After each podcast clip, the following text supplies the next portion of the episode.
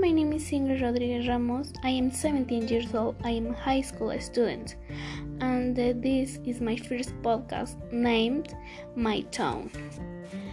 Tezoyuca is a town not as well known as other. It is a very small but very habitual in Tezoyuca. They are family business that have been around for a long time such as the Garcia's family bakery.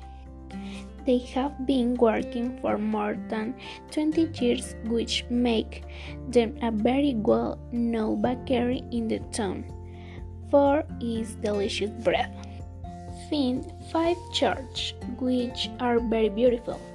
It is the colonial touch of the time in which they were built.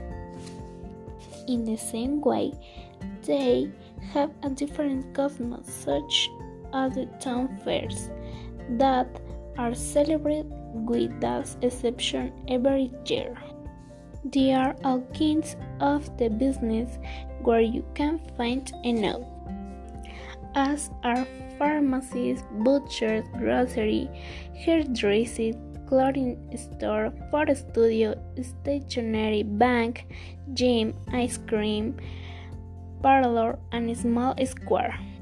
All the streets of the center are very busy with visitors. The people are very warm, although sometimes not, not so much, but the community always supports each other. This, is, this little town, whenever you want, I recommend that you come with a church holiday, or you can find Mexican food, sweets, and bread that are prepared by local people.